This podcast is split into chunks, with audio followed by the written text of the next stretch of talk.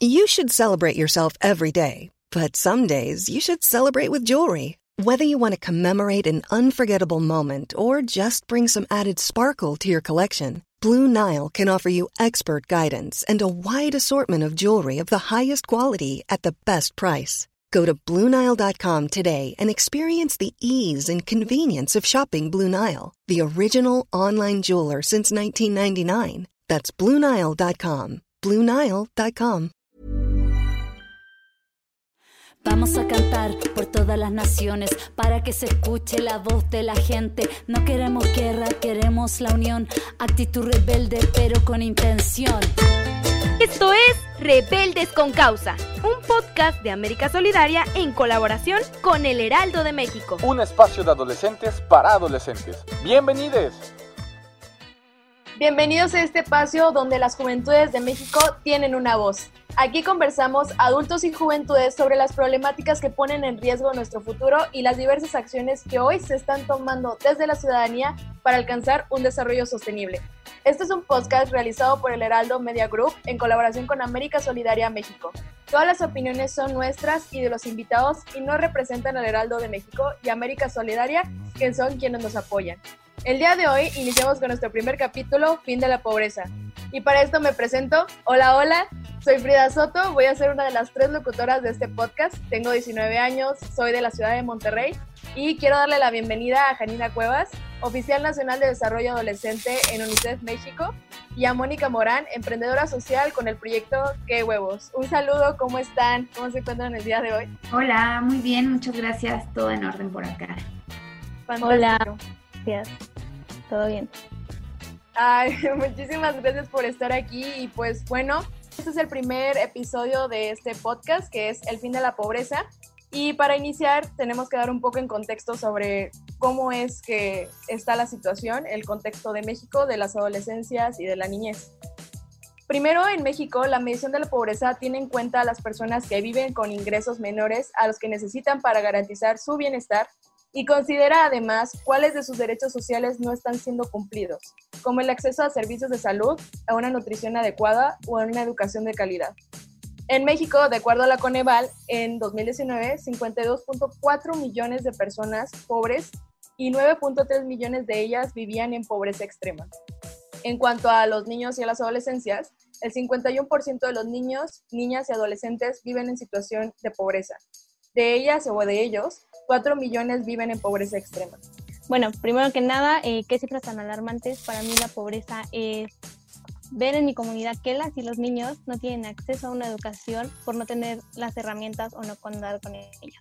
También el acceso a la salud, en el acceso a diferentes plataformas, que no se tiene todavía ese cierto acercamiento todavía en mi comunidad, así es como yo puedo percibir la pobreza desde mi trinchera. Este, sí, las, son, son cifras muy, muy fuertes, muy alarmantes, pero creo que más allá, bueno, es importante considerar que en México eh, todo lo que tiene que ver con pobreza, y como lo mencionabas, Frida, y a lo mejor me gustaría ahondar un poquito, que la pobreza no es solamente el ingreso, ¿no? Si tienes para comer o no, como anteriormente era, sino que hoy por hoy, y México es uno de los países, eh, pues digamos, como, como punta de lanza en este, en este, en este tema, porque el Coneval eh, justo genera esta eh, metodología de la multidimensionalidad de la pobreza. Es decir, no nada más vemos si tienes ingresos para comer o no, involucra cosas mucho más eh, profundas, ¿no? Que tiene que ver con, con los derechos sociales. Y eh, hoy por hoy una persona, eh, dado estas mediciones, puede ser pobre observando diferentes cosas como son educación, salud, seguridad social, vivienda, servicios básicos y alimentación, ¿no? Entonces, nosotros hoy por hoy podemos hablar de personas vulnerables por ingresos, pero también dependiendo de las carencias de estos derechos sociales, ¿no? Ahí, por ejemplo, y me preguntabas qué es para mí, ¿no? La, pobreza, y más que que sea para mí, eh, eh, con base en esta, digamos, metodología que, en la que México se basa para medir, la pobreza, pues una persona se encuentra en pobreza, en eh, situación de pobreza, cuando presenta una o más de estas carencias sociales y no tiene un ingreso suficiente para satisfacer sus necesidades, ¿no? Entonces, es mucho más complejo hoy por hoy y eso es, eso es bueno, ¿no? También porque podemos exigir más eh, y por ejemplo, una persona se encuentra en situación de pobreza extrema cuando presenta tres o más carencias sociales eh, de las que les enumeré anteriormente, ¿no? Y además, esto, eh, sumado a que no tiene un ingreso suficiente para adquirir una canasta alimentaria. Realmente es muy importante también tener este concepto, ¿no? De realmente que la pobreza va más allá de tener dinero, ¿no? Que yo creo que ha sido algo, o, o bueno, por lo menos como un factor para calcular que se ha generalizado bastante con la población, cuando en realidad va muchísimo más allá. Y yo creo que esto mismo de que sea cada vez más compleja también está ayudando a que cada vez podamos analizar más, eh, pues cómo, cómo, cómo surge, ¿no? Cómo podemos finalizarla, justamente el poder encontrar nuevas soluciones.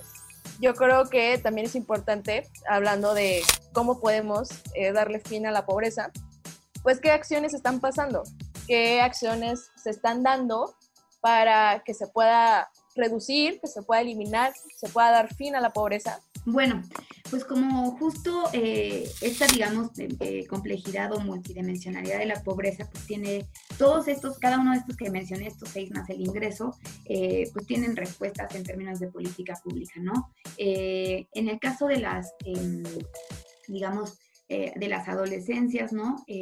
pues uno puede hablar de por ejemplo, la educación, ¿no? la educación como el motor de la posible movilidad social, el motor como la posible eh, vía para poder romper el ciclo de pobreza que normalmente se perpetúa, ¿no? Por, por todo este, digamos, sistema meritocrático, etcétera. Entonces, la protección social es una de las formas también en la que el, Estado ha querido ayudar. Y con protección social particularmente para los adolescentes o para los jóvenes, pues estamos hablando de el programa de becas también, ¿no? Que es otra de las vías en las que el Estado pues pretende o, quiere usar para, eh, pues uno, fomentar que sigan yendo a la escuela, este, eh, como este incentivo, ¿no? Porque pues, por ejemplo, en, la, en una de las encuestas de 2000, ella es un poco viejita, pero es, es la última que se hizo, ¿no? En la, en la encuesta nacional de abandono escolar de educación media superior que se hizo en 2012, eh, está súper interesante porque preguntan a chicos y a chicas, por ejemplo, por qué abandonaron la escuela, ¿no? Y el primer factor es el factor económico, ¿no?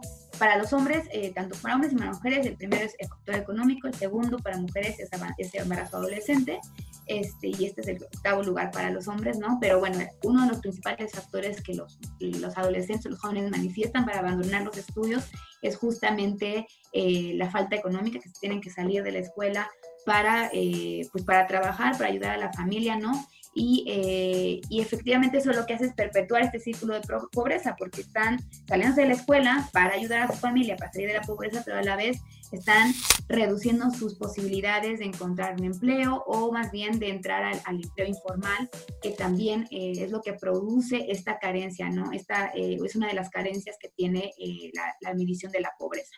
Entonces es como una paradoja, ¿no? Eh, y es por eso que algunas de las acciones que se quieren emprender o que se emprenden son las becas, ¿no? Con el motivo de, pues sí, apoyar económicamente, pero también para que continúen con los estudios. Ese es como uno de los ámbitos.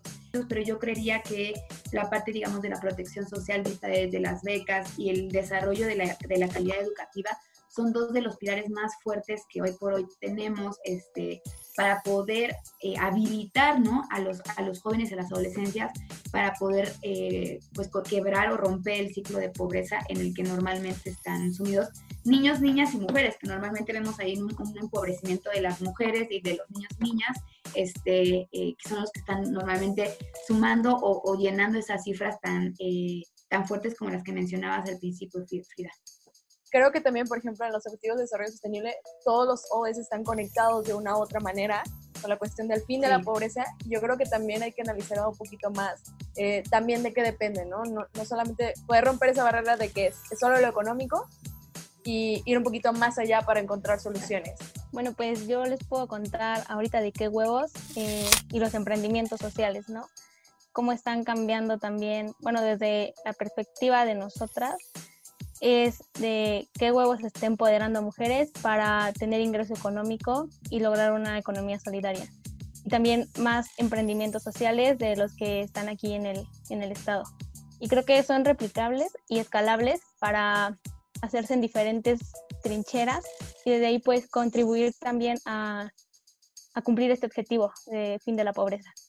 También en el tema de educación, como decía Janina, eh, estaba yo haciendo una investigación con América Solidaria y veía que según el PNUD, el 78% de los estudiantes van a dejar, van a abandonar la escuela, no van a volver a clases virtuales. Eh, ahí es también el tema, ¿no? De cómo estamos en esta pobreza de educación, de herramientas para las y los estudiantes. Eh, acá en el estado lo que se ha hecho por varias universidades pues son donaciones de laptops, de aparatos, teléfonos móviles para darles cierto acceso a esta, nueva normalidad y esta nueva educación. Eh, ahorita también yo estoy trabajando con el municipio en entrega de, de varias computadoras y esto para las niñas de la comunidad que todavía no tienen como, la mayoría no tiene nada, entonces es eso de incentivar también y en políticas públicas también. En el Consejo nos dedicamos a la evaluación de políticas públicas en materia de juventud y pues desde ahí comenzar a evaluar, ¿no? Cómo estamos en estos temas de pobreza y educación para las juventudes y también para las y los niños. Y, y también aquí ya estamos viendo otra barrera, porque mientras Janina nos decía que es una barrera de que, ok, pues puedes dar un millón para la beca, pero si no se enseñan bien los contenidos, pues no se va a llegar a progresar. También está como, si no das las herramientas o esta posibilidad, tampoco se va a poder. Entonces ya estamos viendo como pues, eso, ¿no? De qué implicaciones hay, qué otros retos tenemos. Y a través de lo que acabamos de discutir, pues quisiera que desde su perspectiva, pues, ¿qué le dirían a las y los adolescentes y jóvenes que hoy quieren accionar? Bueno, pues yo les diría que se atrevan, que accionen y siempre en, este, en estos temas recuerdo mucho a Juan del Cerro, donde dice, no importa que el gobierno no te apoye o haya personas que te cierren puertas, siempre habrá alguien que estará dispuesto a hacerlo y eso, accionar e identificar las problemáticas que tenemos desde nuestra trinchera, que no necesitamos irnos a nivel global porque las tenemos al lado, incidir desde ahí, desde las comunidades, desde la trinchera e incluso también decía, ¿no? Desde tu vecina o vecino, desde ahí incidir y actuar, porque con pequeñas acciones pues es como vamos a ir cambiando la perspectiva y pues así salvar el mundo, ¿no? Sí, justo, y es como este diálogo de no te tienes que ir tan lejos, no, no tienes que pensar en, o sea, bueno, sí, pensar global, pero actuar local, ¿no? Y que con cualquier tipo de pequeña acción se pueden lograr muchas cosas. Y yo creo que también este trabajo colectivo, ¿no? En grupo, en equipo, porque así también se mueven montañas. Creo que también la labor de los mismos jóvenes activos como ustedes es invitar a aquellos, no a los días que ya son activos, sino también a los que están apáticos, a los que no tienen una postura, a los que eh, pues están ahí un poco eh, pues a, la suerte de lo que vengan, ¿no? Entonces creo que este es también ese llamado para que todas las juventudes se unan, siempre va a haber una opción, ya sea en tu par, ya sea, ya en tu red de apoyo, a veces va a ser en el gobierno, ¿no? Y ojalá, digamos, en crisis como la que tenemos ahorita tuviéramos un poco más de apoyo tal vez de, del gobierno, ¿no? pero si no es así, de cualquier forma, siempre hay espacios eh, de emprendimiento, eh, redes de apoyo, eh, tu familia, entonces creo que siempre hay que recurrir a ellos y sobre todo siempre tratar de jalar a uno por ahí que a lo mejor no está tan convencido, que no está tan activo. Creo que esa es la manera y esa es la gran fuerza que puedan tener los jóvenes. Más allá que un adulto le, le diga a esa persona o a ese joven que a lo mejor todavía no está como tan en movimiento. Gracias, Janina y creo que si podemos complementar pues estas pues estos dos comentarios que dice tú y, Mónica, es justo el mencionar también quiénes son los actores involucrados. si, si, bien entre las juventudes también hay que movilizarnos, también hay que coordinarnos y pues también invitar y jalar y decir, ven, vamos, hay que, hay que checar, también es responsabilidad del gobierno y del Estado el proveer los espacios, el invertir, y no solamente en cuestión de invertir eh, financieramente, como se había dicho, que sí, sí es importante en, cuestiones de crisis, sino también en esa inversión de esfuerzos, de espacios, de insumos, ¿no? De poder darnos esa posibilidad de, ¿sabes qué? Vamos a entrarle por aquí, ¿no? Vamos a reunirnos entre la ciudadanía a buscar estas soluciones, porque yo creo que, que, en un problema tan grande como, como lo es la pobreza y que claramente y también triste por esta pandemia se va a incrementar, se necesita la mayor cantidad de cabezas posibles, ¿no? El, también la mayor cantidad de manos y esfuerzos para poder combatirla. Y bueno, a partir de, de todo ello, pues ya llegó un punto en el que hay que empezar a reflexionar y concluir sobre pues, lo que hemos comentado en este bonito espacio. Y pues, ¿con qué se van?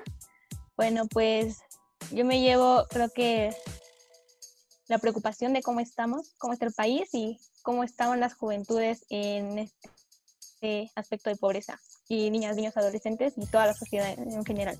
Pues también hacer un llamado a las autoridades a, al darnos espacios a las juventudes no simulados y donde podamos incidir en estas diferentes políticas públicas, en diferentes temas y también eh, evaluarles cómo están llevando la Agenda 2030 en cada estado y a nivel nacional, ¿no? Y sobre todo, pues, desde el nivel local, cómo están siendo replicadas las acciones aquí en el nivel local sobre desarrollo sostenible, pobreza y cada, uno de los objetivos que se engloban literal en todo. Bueno, yo lo que me llevo y siempre que, participo con, mujeres como ustedes, jóvenes, es que eh, pues están siempre en la lucha, ¿no? Y eso es muy motivador para, para, la, para personas adultas como yo, para personas que estamos en las instituciones y eso me da muchísima fuerza para seguir trabajando desde mi trinchera, ¿no? Y eso es creo que lo más bonito y lo que me llevo, ¿no? Fantástico, Yanina. Eh, gracias, Mónica, también por estar aquí, por enriquecer este espacio con todas sus perspectivas, visiones, experiencias, porque la verdad lo que nos llevamos es visualizar, ¿no? Todo el panorama de, del fin de la pobreza, lo que conlleva, cuáles son los actores, qué tipo de acciones ah, tendríamos que recurrir, este, tanto como juventudes, como autoridades este, de gobierno, instituciones, asociaciones civiles. Yo creo que esto es algo bastante importante porque pues, nos llevamos, ¿no? de que hay que unirnos hay que reunirnos precisamente y colaborar y unir los esfuerzos. Entonces, agradezco muchísimo que puedan estar en este primer capítulo de Fin de la Pobreza y agradezco también a los que acaban de manejar y los que y al Heraldo no por darnos este espacio de América Solidaria y pues gracias.